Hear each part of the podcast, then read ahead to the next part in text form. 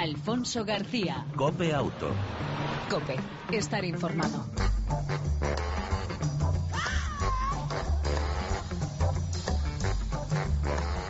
Hola, ¿qué tal? ¿Cómo estás? Eh, te damos una vez más la bienvenida a este tiempo de radio dedicado al mundo del motor en dos y en cuatro ruedas. Como cada semana, ya sabes, intentamos ofrecerte información, actualidad, opinión, entretenimiento durante aproximadamente 35 minutos llenos de motor.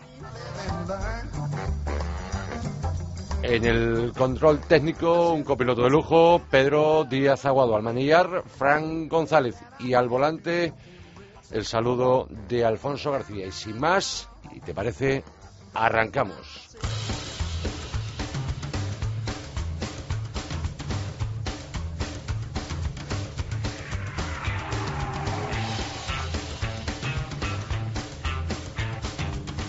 Y lo hacemos con alguna que otra noticia particularmente curiosa. Toma nota, Pedro, de esta noticia. Un coche suscribió 55 pólizas de seguro en tres años. En concreto, un Citroën Sara Picasso puede ostentar el récord del vehículo, casi un récord mundial, con más pólizas de seguro suscritas en menos tiempo.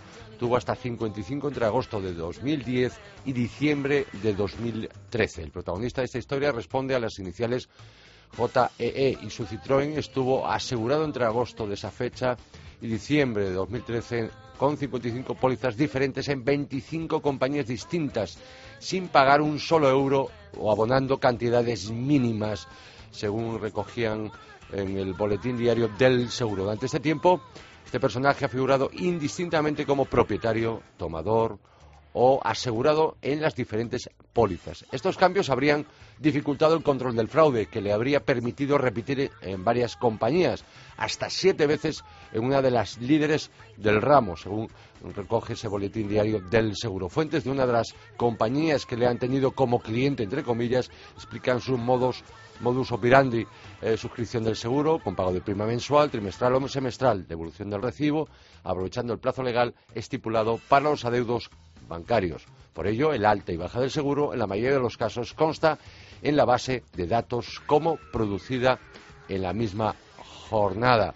Además, en el periodo desde que se contrata el seguro hasta que se devuelve el recibo, el presunto defraudador aprovechaba para declarar, declarar siniestros, golpes. En la mayoría de los casos se trataba de daños materiales a otros vehículos para lo que se habría llegado a presentar facturas de talleres mecánicos supuestamente inexistentes.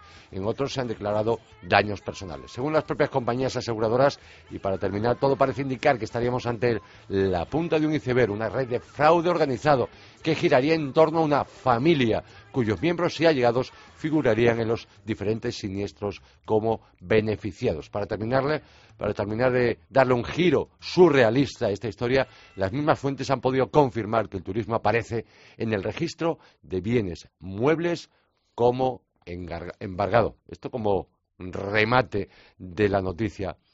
Y Volvo que participa en una investigación sobre sensores del conductor.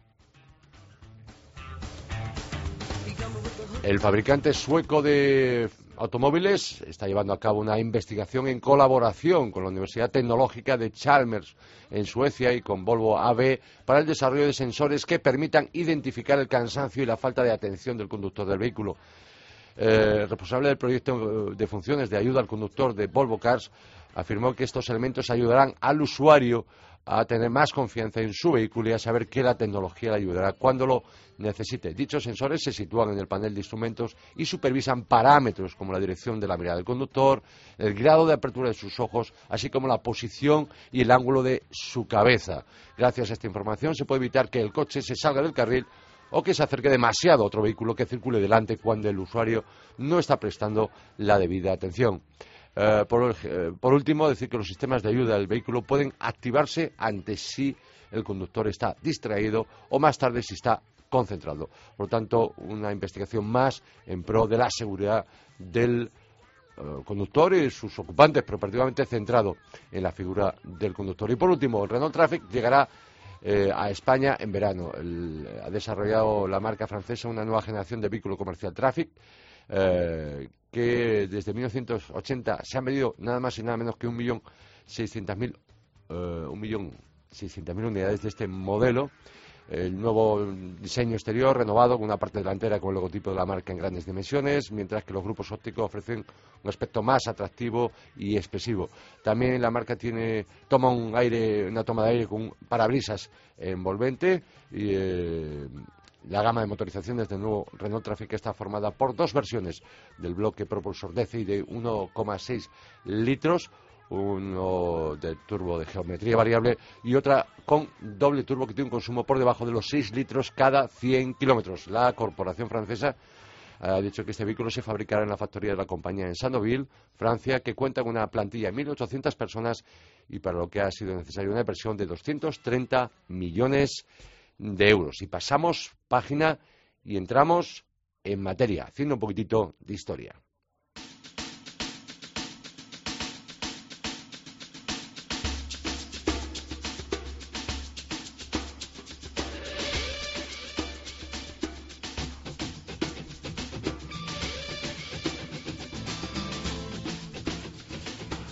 Hace un mes hablamos con él y le deseamos lo mejor a él y a su compañero. Llegar al final. Playas de Sahuira, Marruecos, de la sexta edición de la Panda Raid Aventura. Y lo ha conseguido. Juanma García, compañero, felicidades.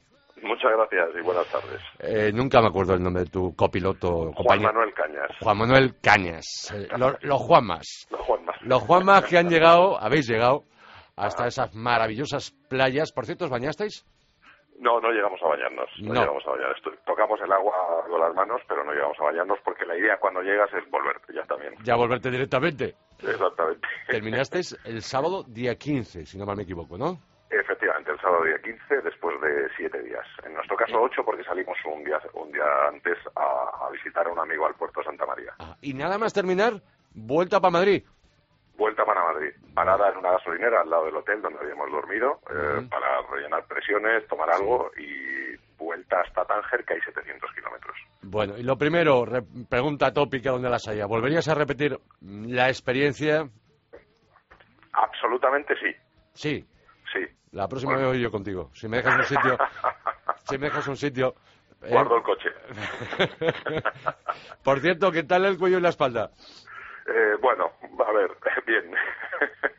Nuestros asientos ya sabes que no eran los mejores, pero Sí. bueno, vas haciendo cuatro ejercicios y poniéndote algún cojín y demás y, Vale. y estoicamente vas resistiendo. Pero bueno, no, no, no, no, no es una sesión de fisioterapeuta precisamente. Vale, para quien no escuchara la entrevista que hicimos a nuestro compañero amigo Juanma García, redactor jefe de la eh, revista Autoedo Sport, eh, allá por el 19 de febrero, si no me equivoco, Eh, hablamos con él, digo porque no, no te conocen, a lo mejor sí, alguno, quizá hayan visto fotos tuyas. Eh, es una persona alta, mm, un- más de unos 90, entonces metido en un banda es algo que yo difícilmente lo veo. Difícilmente lo veo. Entonces por eso hacía la broma del tema del cuello y la espalda, casi casi materialmente iba sentado en el asiento trasero, ¿no? Pues No. casi, casi, porque tenemos una separación para que no se pasen las cosas. Hemos, pusimos una separación para Sí. que no se pasaran las cosas que llevas atrás, pero sí haría falta haberlo recorrido un poquito más hacia atrás, aunque no podía. Ajá. Em, Panda Raid Aventura, repito, arrancó el 8 de marzo, terminasteis pasado, pasado sábado día 15 en Essahuira y luego a Madrid. ¿Cuántas horas, ¿Cuántas horas en total de conducción en esos ocho días, si no me equivoco? En total, ocho o nueve días. Nueve días. Sí, eh, De ida y eh, vuelta. siete, siete días que se convierten en ocho. Eh, pues horas, eh, yo no he hecho la, bueno, no, sé, no, la media, digamos que estás fácilmente unas ocho horas o nueve conduciendo. Oh, Hay etapas que la organización prevé como máximo de, de tope, en- en- no es que no puedas hacer más, pero como máximo de tope 11 horas en algunas etapas. ah, Para acabarlas, no significa que estés conduciendo todas esas horas, porque puedes Sí. pararte a comer, pues pararte a sacar el coche, o puedes pararte a dormir si quisieras, ¿no? Entiendo. Pero hay etapas de hasta 11 horas máximo previstas en el libro de ruta. Ah, al final, kilómetros total ida y vuelta. En, en nuestro caso, digo porque Sí. depende de dónde salgas, eh, 5.000 kilómetros, casi 5.000 kilómetros prácticamente. Pero si tienes en cuenta que hay gente que viene de Barcelona o que viene de Galicia Sí. o que va de Murcia o que incluso, como te contaba la vez pasada, eh, había un equipo inglés, pues Ujú. puedes sumar muchísimos más kilómetros y días, por supuesto. Averías, capítulo averías. Eh, afortunadamente nuestro coche resistió bastante bien, nuestros tres coches, porque sabes que nosotros habíamos hecho un equipo que le habíamos puesto de broma de Panders, ¿no? De Panders, sí. Y eh, eh, afortunadamente han resistido los tres, ha habido que hacer algunas cosillas, el cambio de un amortiguador en el, en el coche de Andrés Más y Javier Arenas, eh, una tubería sesgada en el del, del, freno trasero de, de Víctor Pichone y de su hijo, y en el mío, en mi caso, justo al llegar al puerto Santa María, a casa de, Nacho Blanco, se, me, se me calentó y tuve que cambiar bomba del agua, radiador y termostato para descartar que no fuera junta de culata. Lo cambié todo por la mañana y ya no tuve que hacer nada más. Después alguna pequeña tontería, pero muy poco. En realidad resisten bastante bien. todo esto, ¿con qué kilometraje eh, iniciasteis esta aventura a Marruecos? Pues yo lo he iniciado con 70.400 kilómetros y voy prácticamente por 75.000. ¿Y el coche qué añitos tiene, más o menos? Es del 84, pues veintitantos años, 26, es, un, es un histórico. Es un clásico como yo, sí, además.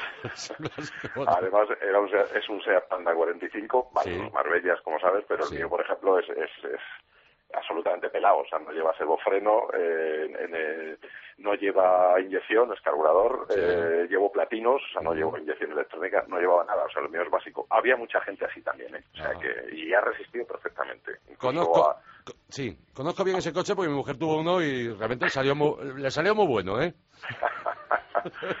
Yo me he asombrado de por dónde hemos pasado. Bueno, y, nuestros compañeros también, a los que citaba antes y tú conoces, y nos hemos asombrado de por dónde nos han metido y por dónde han pasado los coches. ¿eh? O sea, me ha quedado asombrado, teniendo en cuenta que se trata de un panda y sobre todo viejos. Oye, y, el capítulo, capítulo pinchazos, eh, ¿qué número de...? Yo me, he asombrado porque entre el, entre el, equipo que te pide la organización de llevar slingas, demás, te pide dos ruedas de más, precisamente por, porque los pinchados pues son habituales. Nosotros en los tres coches no hemos pinchado nunca. Y yo te aseguro que ha habido un par de veces que me he extralimitado yendo por donde no debía ir, lleno de piedras. Y, es justo, tenía todas las papeletas para los pinchazos y no he pinchado. Y no he visto tantos pinchazos. O sea, para lo que yo pensaba y para lo que nos hemos metido, no sé qué ha pasado este año, que no hemos pinchado tanto. Pues he sabido directamente de dos o tres que me, que me han comentado, pero supongo que habrá habido más. Pero nosotros, en tres coches, ni un pinchazo. Bien. Otro tipo de contratiempos que no necesariamente tienen que ser mecánicos, Juanma. Eh, bueno, pues perderte eso es, eh, ha habido, ha habido etapas de navegación muy bonitas, por cierto, y a ver, nunca hay un peligro real al final porque llevas un transponder en el que puedes tocar y te pueden asistir mecánicamente o eh, si te ha pasado algo a, nivel de salud. Y, eh, y, eso es lo que lo que te puede pasar. Hombre, ha habido alguna cosilla que en, algunos poblados los niños te paran y, ha habido a un, a, un, concursante pues que le han quitado una pala que llevaba por fuera y tal. ¿no? Pero bueno, eso es, eso es más anécdota que, que la realidad en realidad no pasa nada, no suele pasar nada y, eso es lo que más. Es muy bonito porque pues parar en la... Nosotros parábamos a comprar pan y luego pues paras en cualquier sitio a comer, o sea, y, que, pues vives la realidad del, pueblo donde te pares, o sea, que la gasolinera, no sé, está muy bien. Yo, ¿Cuántos, ¿Cuántos vehículos han terminado la, esta sexta edición de la Panda Ride Aventura en Marruecos? Pues de casi 145, eh, que yo tenga entendido, prácticamente los 145, me parece que han sido 140 y pocos. Qué bien, qué bien, qué bien, qué bien. Bueno, pasemos a las risas. ¿Alguna, alguna anécdota? ¿Qué, qué tal la, convivencia con el otro Juanma? pues mira, bastante bien, sobre todo porque él me aguantaba a mí, porque yo soy más especial. Juanma, afortunadamente, mi amigo Juanma es, es, un tipo mucho más normal, yo soy mucho más especial, mucho más irascible pero me ha aguantado muy bien y ha ido muy bien tanto con él como con, con Javier, con Adrián, con Víctor y con, y con Andrés, ¿no? Que todo ha ido bien porque nunca deja de pasar también que con ese equipo que hemos formado de tres, pues uno para, que es por allí, que es por aquí, que no, que es mejor para allá, que es mejor empujar para adelante que para atrás. Pero hemos convivido bien, afortunadamente. Eh, ¿Alguna anécdota de esas de para contar a los, a los nietos? Bueno, eh, muy sutiles, pero llegando al, a Tánger, al puerto, yo iba absolutamente negro y todos los de la organización van con un abrigo rojo, o sea, son perfectamente perfectamente visibles, ¿no? Y de repente un participante me preguntó directamente si habíamos expulsado a alguien. Entonces yo le miré a la cara, me miré a mí, me di un repaso de arriba abajo y dije, es que yo soy concursante también. El, el, tipo llegó y se fue, ni siquiera ya me dijo nada, ¿no? Y dije, bueno, sí, de negro a rojo va mucho, ¿no? Y luego pues prestarle en la primera etapa a alguien una, una bomba de gasolina que después te va a volver y ya nunca te devuelve. Seguramente, no por, seguramente no por mala fe, sino porque es que ya hay tanto lío que ya ni te reconoce por la noche, ¿no? Y nosotros tampoco nos quedamos con quién eran, ¿no? Pues pasa, eso pasa como con los libros, ¿eh? Los discos. Exactamente, lo olvídate. Alfonso. Sí. olvídate. Olvídate, o sea que sí, sí, sí, vamos bien, yo supongo que ha sido más, eh, le, le, asistimos porque estaba tirado y no le arrancaba, sí. yo me acerqué a ver y, y, y a, a, Víctor que yo había comprado una bomba con, sí. habíamos comprado dos bombas de combustible, una para su coche y una para el mío, mm. eh, la tenía más a mano, era en, un, en, una zona arenosa donde se estaban quedando muchos coches y bueno, la cambió, la empujamos, arrancó el coche y ah. esta noche la doy y la estamos esperando, pero vamos, vale. que no ha sido mala fe, ha sido, entiendo vale. que, a, que a despiste total, ¿no? O sea que... Eh, y, sí, sí, dime, dime y luego pues perderte en un, en un esa fue el miércoles si mal no recuerdo la etapa sí. más bonita para mí que fue en un, en un lago seco y perdernos porque había ventisca de arena. O sea nosotros íbamos los tres coches juntos y ya no te veías a 10 metros no luego se quitaba y volvía se quitaba y volvía y perdernos y encontrarnos a otro coche perdido no y al final tirar para un lado que no era. Así que volver hacia atrás a, a encontrarte la viñeta del rockbook y, y, volver hacia adelante. Pero todo esto perfecto no o sea que el otro perdido y sin saber tampoco para dónde iba como nosotros. O sea que en general compañerismo ha sido ha sido la tónica para mí. Me has dicho al arranque que volverías a repetir la experiencia. Volvería, volvería y lo estoy pensando. Brevemente, lo mejor y lo peor de esta experiencia en la Panda Ride Aventura en Marruecos. Lo mejor para mí, la conducción, la organización y el compañerismo general. Ajá. Lo peor para mí, esto es a nivel particular, dormir sí. en tienda campaña, porque no cabía encima, pero bueno. Total, el problema era doble. Exacto. Mi amigo compró la típica tienda de campaña, me dijo, me han dicho que, que claro. es de dos metros y dormía con la cabeza afuera. no tenía pero... en cuenta la almohada. Exacto. Exacto. Y, pero bueno. vamos, que eso es, eso es, porque a mí no me gusta dormir ahí, pero vamos que también tiene, tiene ese acicate de poder dormir en tienda claro. campaña y en el de, en pleno desierto, que es muy bonito por sí. otra parte. O sea que. Los, con los pies un poco fríos. Sí. Sí, sí, sí, sí, sí, pero vamos, que te digo que estaba todo muy bien hecho. Por la mañana había un desayuno excelente, por la noche había una cena excelente, eh, la organización ha estado allí, piezas no faltaban en absoluto, eh, mecánicos estaban allí porque contrataron gente de allí, eh, no. gente de Marruecos para que, sí. que, dieran asistencia por, por precios de risa. Eh, la organización además siempre le trataba bien, o sea, no había ningún problema, vamos. O sea, no, yo volvería a repetir y, ah. y, me lo estoy pensando, como te decía. Bueno, Juanma García, redactor jefe de información de la revista Autuendo, compañero, amigo y aventurero eh, en esta que ha finalizado junto a ese equipo de tres vehículos esta sexta edición de la Panda Ride Aventura. No lo ha venido a contar de forma resumida porque te, me imagino que sería para escribir un libro, ¿no? hecho, estaba bajando ahora fotos en Facebook y he escrito lo que puedo, pero sería bueno. para escribirlo. Sí, de hecho, habría que hacerlo. Bueno, pues esperamos entonces la publicación. Juanma, un fuerte abrazo y gracias por tener la llamada de Copiauto. Otro para ti, muchísimas gracias. Felicidades. Un abrazo. Gracias. Chao. Hasta luego. Chao. Alfonso García. Cope Auto. Cope. Estar informado.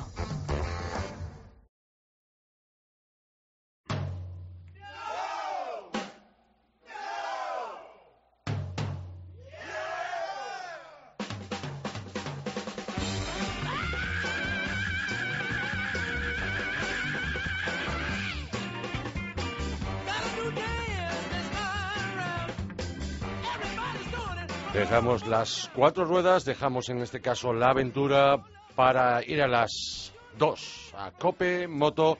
Saludamos sin más dilación a Fran Manillar González. Fran, ¿cómo estás? Buenas Hola, tardes. Alfonso. Muy buenas, muy bien. ¿Y tú? Bien también, gracias. Y encantado y contento porque a primeros de año, eh, ¿Sí? recuerda, conocíamos una buena noticia para los amantes que somos de las motos. Sí, señor. Seis años después, Barcelona recupera un salón de la moto el último fin de semana de este mes, del 28 al 30, en el recinto ferial de la Farga del Hospitalet. Abre esas puertas eh, este BCN Barcelona Moto. Y Fran, creo que está con nosotros Jordi Bracons, ¿no? Así es. Tenemos que tener el otro lado del telefónico, sí, es el director ahí. de comunicación de, del salón. Exactamente. Hola, buenas tardes. Buenas tardes. Buenas tardes, Jordi. Y gracias por, por estar en Cope Auto, en este caso en Cope Moto. ¿Cómo va la organización de, esta, de este monográfico de, de las dos ruedas? Bien, en primer lugar, muchas gracias a vosotros por atendernos y por dar importancia a este evento que realmente es, uh, tiene una doble vertiente. Por un lado, después de, como habéis comentado, después de seis años, Barcelona vuelve a tener un salón específico de la moto. Uh -huh y en segundo lugar porque está creando una enorme expectación entre tanto público como todo el sector uh -huh. que realmente nos lleva a, a, pensar que será un éxito. Fran. Sí, Esperemos que así sea. Es un salón de la moto, eh, digamos, al más puro estilo de salón de, vehículo comercial, ¿no? Eh, dedicado a las marcas, a la exposición y venta, prueba de vehículos, ¿no? Exactamente. La idea es ofrecer a que el usuario pueda ver toda, toda la oferta existente en el mercado, disfrutar sobre todo de unas ofertas muy especiales que pueden hacer específicamente para este salón y después, pues evidentemente, probar los vehículos que, más deseen. Bueno, los que estén disponibles y que son básicamente los mismos que las marcas ponen a disposición de los usuarios.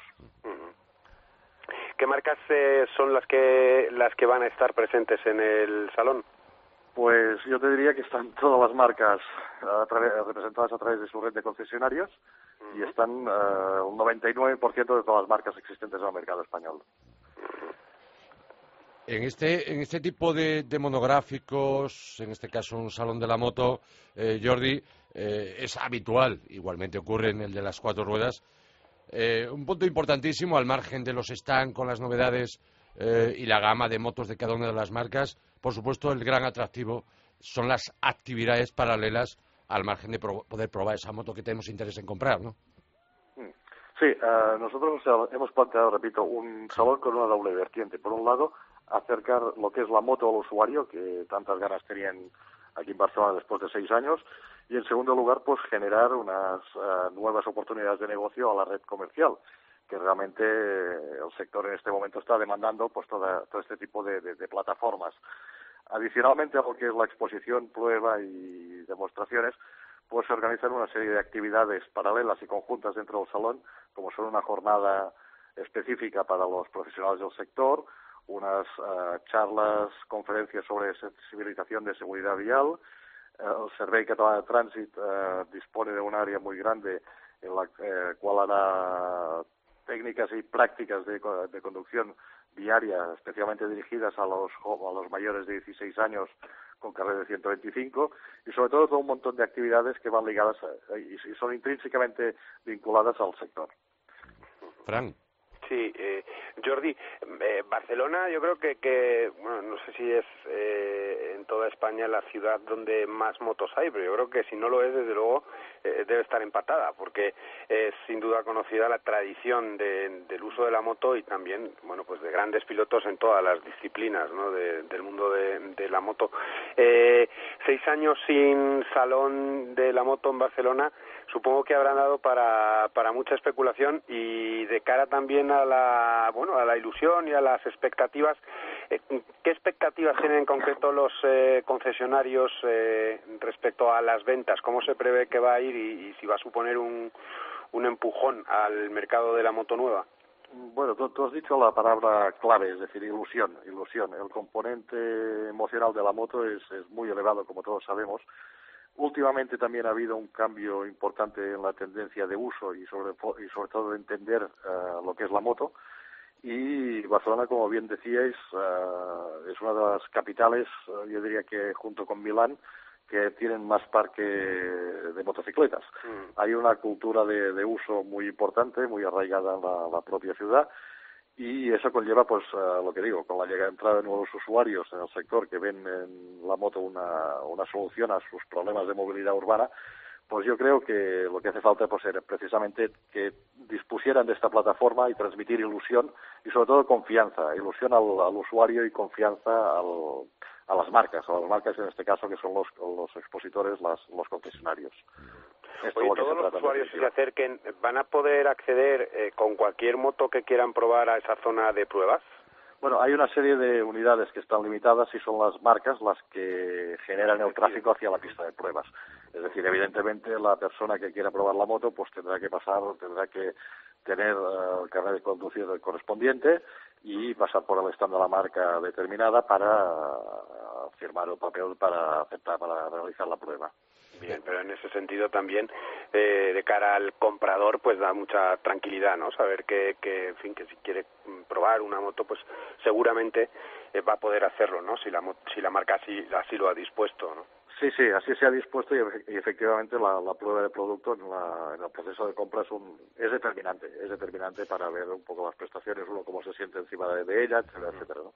es, es, determinante. Y por eso nosotros hemos habilitado una zona adyacente a, a lo que es la, el propio salón y la propia exposición para que la gente tenga esta posibilidad de hacerlo. Y las marcas lo han valorado muy bien y están así pues poniendo vehículos a disposición de los, de los visitantes. Qué bueno. Además también hacemos múltiples sorteos entre todos los visitantes, desde un scooter hasta pues productos uh, variados cedidos por los diferentes expositores. Es decir, para incentivar aún más lo, que es la presencia de, de visitantes.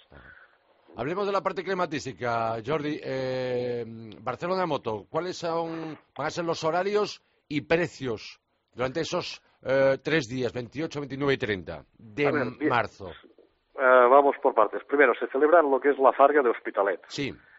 Segundo, el horario es viernes y sábado, viernes 28 y sábado 29 de marzo, de 10 de la mañana a 8 de la noche. Y el domingo de 10 de la mañana a 7 de la tarde. Ajá. Precios. Vamos por partes. El precio general de entrada en taquilla son 10 euros, pero ah, nosotros estamos haciendo un esfuerzo muy importante en la repartición de bonos descuento que te permiten un, descuento de 2 euros sobre el precio de taquilla. La gente, además, puede, ah, a través de nuestra web, uh, www motosalón.es puede descargarse un bono de descuento, que también son dos euros de descuento, y también puede comprar la, la entrada online para así evitarse pues posibles colas en el proceso de, la compra. La compra online también son ocho euros y después todos los federados ah, tienen un precio especial de siete euros no está nada mal. Oye, una pregunta, en fin, que, en este programa estamos dándole eh, cancha siempre que podemos y siempre que es noticia al vehículo eléctrico. ¿Va a tener un rinconcito la moto eléctrica en el, en el Salón de Barcelona?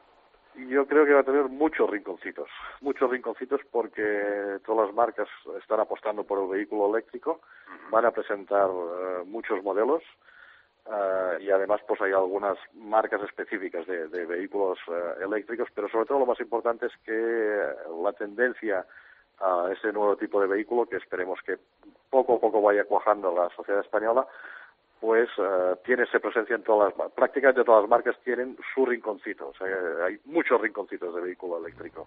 Bueno, y ahora que hablabas de presentaciones, ¿va a haber alguna sorpresa, alguna marca de ámbito cercano a nuestro país ha reservado para hacer alguna presentación de algún modelo interesante? Pues en principio novedades eh, mundiales no tenemos previsto ninguna. Sí que habrá alguna marca que va a hacer la presentación del vehículo en, España por primera vez. Se habrá visto quizá en fotos y demás, pero a nivel físico no, no, se habrán visto, entonces pues sí que habrán algunas algunas novedades. Pero como hay más de una, permitidme que no que no lo diga para no priorizar una sobre Alguna novedad alguna novedad habrá. Por supuesto. Pues pendientes también para contarlo, ¿no? Esos, esas presentaciones en España de, diversos modelos, que ya algunas sabemos cuáles son, pero esperaremos. Muy bien. Eh, Jordi Bracons, responsable de comunicación de la organización del Salón de Barcelona Moto. Eh, os deseamos toda la suerte aunque estoy convencido que no la vais a necesitar porque Barcelona está ávida de, de nuevo un salón de la moto. Barcelona, alrededores y por supuesto otras zonas del país que estoy convencido que los aficionados a las dos ruedas se harán eco y eh, aprovecharán el fin de semana, el último fin de semana de mes, para poder asistir a, a ese Barcelona Moto. Gracias por atender la llamada de Cope Auto, de Cope Moto. Muchísimas gracias a vosotros y muchas gracias en ayudarnos a difundir el tema, porque sí, efectivamente está la gente está ávida de, ver moto, pero hace falta que lo conozca y que conozca sobre todo las fechas y la, ubicación. Nos vemos en Barcelona Moto. Muchísimas gracias. Un abrazo. Nos a todos. Un abrazo. Un saludo. Fran, Fran. Alfonso. Sí, oye, eh, fantástico volvemos, parece que estas cosas siempre... Mira, esto sí que son síntomas de que la economía parece que intenta o puede recuperarse, ¿no? De pues sí, desde luego, y desde luego también es síntoma de que, bueno, que la gente se mueve, ¿no? Y que nadie se queda lamiéndole las heridas y postrado, esperando a que cambien las circunstancias, ¿no? Que las circunstancias las cambiamos entre todos, ah. eh, por lo menos las que están en nuestra mano. Y esto es una buena medida de ello, ¿no? De ponerse manos a la obra y revitalizar el mundo de la moto comercial. Eh, Frank, ya para cerrar, rápidamente, citas con el fin de semana, aparte de la ruta que me imagino que harás o no. Eh, no, este No. fin de semana viajo al extranjero, estaré Vale. fuera toda la semana, con lo cual Vale. ya, en fin, esta semana eh, os echaré de menos. Bueno, Eh, nosotros, o sea que nada, nosotros, mucho más. Oye, escucha, citas, sé yo. citas para este fin de semana. Arranca el Mundial de Motos arranca en el Mundial eh, Malasia. No, per- eh, sí, en, eh, perdón, en Qatar, en Los Ail. en Qatar, sí. Eh, bueno, pues vamos a ver, vamos a ver qué pasa, ¿no? Sí, Eh, yo no sé si no, no, no he estado muy pendiente en las últimas horas de Ajá. la confirmación de si estará o no tomará salida Mar Márquez. estará, Eh, pero en fin, a en- ver en no qué en las mejores condiciones. A ver en qué condiciones.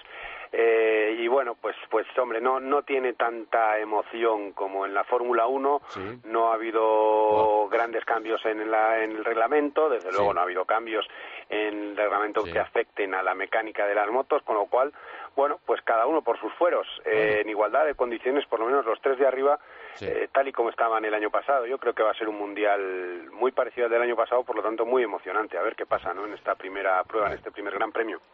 sí, ya viste que clavé el, primer Gran Premio de Fórmula 1, Sí, sí, la sí, victoria. sí, sí, me acordé de ti, me acordé Vale. de ti cuando cuando escuché el nombre del ganador. Lo, Bien. lo, lo vi en diferido porque a esas horas estoy durmiendo normalmente por trabajar de noche, pero Sí. me acordé mucho de ti. En fin, a ver Pero- si pronosticas una victoria de Alonso algún día de estos, hombre. Vale, no, hombre, por supuesto. Cuando, Cuando el Ferrari lo permita, ¿no? Exactamente. Escucha, lo que sí fallé es el número de vehículos que terminaron. Ahí sí me equi- equivoqué de pleno. Pero de pleno, pleno. Pero bueno, en cualquier caso, eh, de nuevo vuelvo a repetir, siguen ahí equivocándose los... yo más cerca, ¿eh? Sí, por supuestísimo. Sí, mucho, sí. mucho más cerca. Lo que sí es verdad, o esto cambia o me temo que la Fórmula 1 muere, ¿eh? Muere porque lo que no puede ser es el Bueno, pero- planteamiento, el planteamiento de este mundial de velocidad, que ha sido toda la vida de velocidad. Para otras cosas está la resistencia, ¿eh? tipo Le Mans y demás. Y lo que no puede ser es que a alguien le sanciones porque consumas más combustible. Ah, de verdad es que es el absurdo por el absurdo. Cambiará, cambiará, no te preocupes. Eh, bueno. Es que es, es, eh, no hay no hay más tutía. En Bueno. cuanto en cuanto baje un poquito la, afición. Vale, Sí. y encima dicen los de la FIA ahora que no les gusta el sonido de los coches. Ahora se dan cuenta. Hala, ¿qué te parece? que por otro lado es Sí. un criterio fundamental ¿eh? Claro, a la hora básico. de establecer reglamentos Sí. de cómo suena el motor. ¿no? Exactamente. Oye, por cierto, a For- la otra cita para For- este fin de semana, aparte del Mundial de Motos, que yo no me lo voy a perder, obviamente. Malasia, sepan, por lo menos a las 9 de la mañana, es una hora ya más o menos decente, puedes ver la Fórmula 1 con el café, y si no te gusta la Fórmula 1 como está, pues te vuelves a la cama. Y para el sábado, Campeonato de España de Rallys de Tierra en Lorca, Murcia. Arranca el Campeonato de España de Rallys de Tierra, siempre apasionantes. Sí, señor, eso sí que es una cita muy interesante. Fran, eh, pues buen viaje. Pues nada, muchísimas gracias. Yo me acordaré de ti, eh, en fin, en tierras eh, caribeñas. Bueno, pásalo bien. y gastaré lo que pueda, Alfonso, no prometo nada. Sí, no, no, hombre, tienes que hacer algo de gasto, si no la economía no se recupera, Fran. Exactamente, sí, sí, hay que disfrutar un poco y a veces eso hay que gastarse un centimillo. ¿no? Exactamente. Disfrutar. Pues un abrazo. Nos hablamos, Alfonso, otro para ti muy fuerte. Chao, igualmente. Chao, adiós.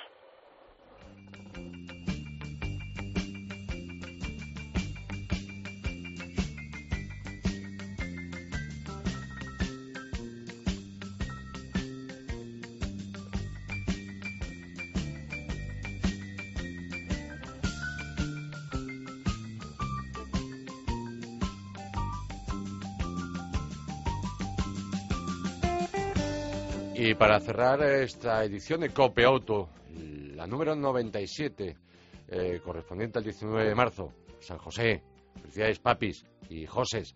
Pues bien, la prueba eh, de una novedad como es el Hyundai i10, la segunda generación del pequeño coreano, que ahora se hace más grandes, más largo, más ancho, más bajo. La distancia entre ejes es mayor, todo ello hace que este nuevo i10 mejore en espacio interior, sobre todo atrás, tanto por ocupantes como en maletero. Acabados más actuales, más juveniles, con combinación de, eh, tonos al picadero de asientos. Ahora la postura de conducción es más correcta en el i10, siendo regulable en altura, pero pecan de poca sujeción lateral.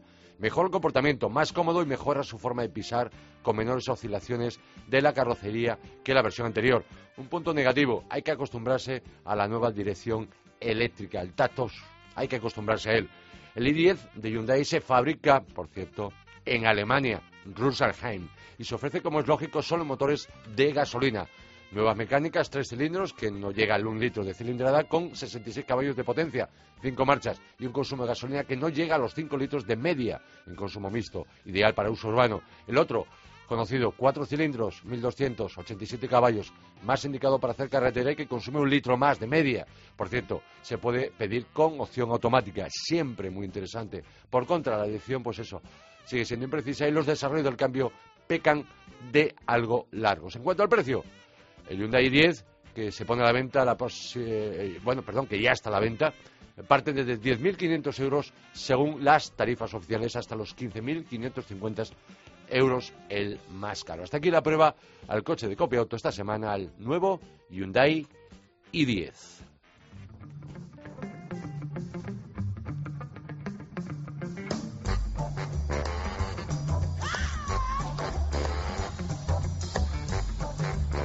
En el control técnico todo un lujo, Pedro Díaz Aguado al maniar, Fran González, eh, ya sabes, te esperamos en la próxima entrega de Copia Auto. Mientras tanto, disfruta, si puedes, de tu vehículo y de los tuyos. Chao, el saludo de Alfonso García.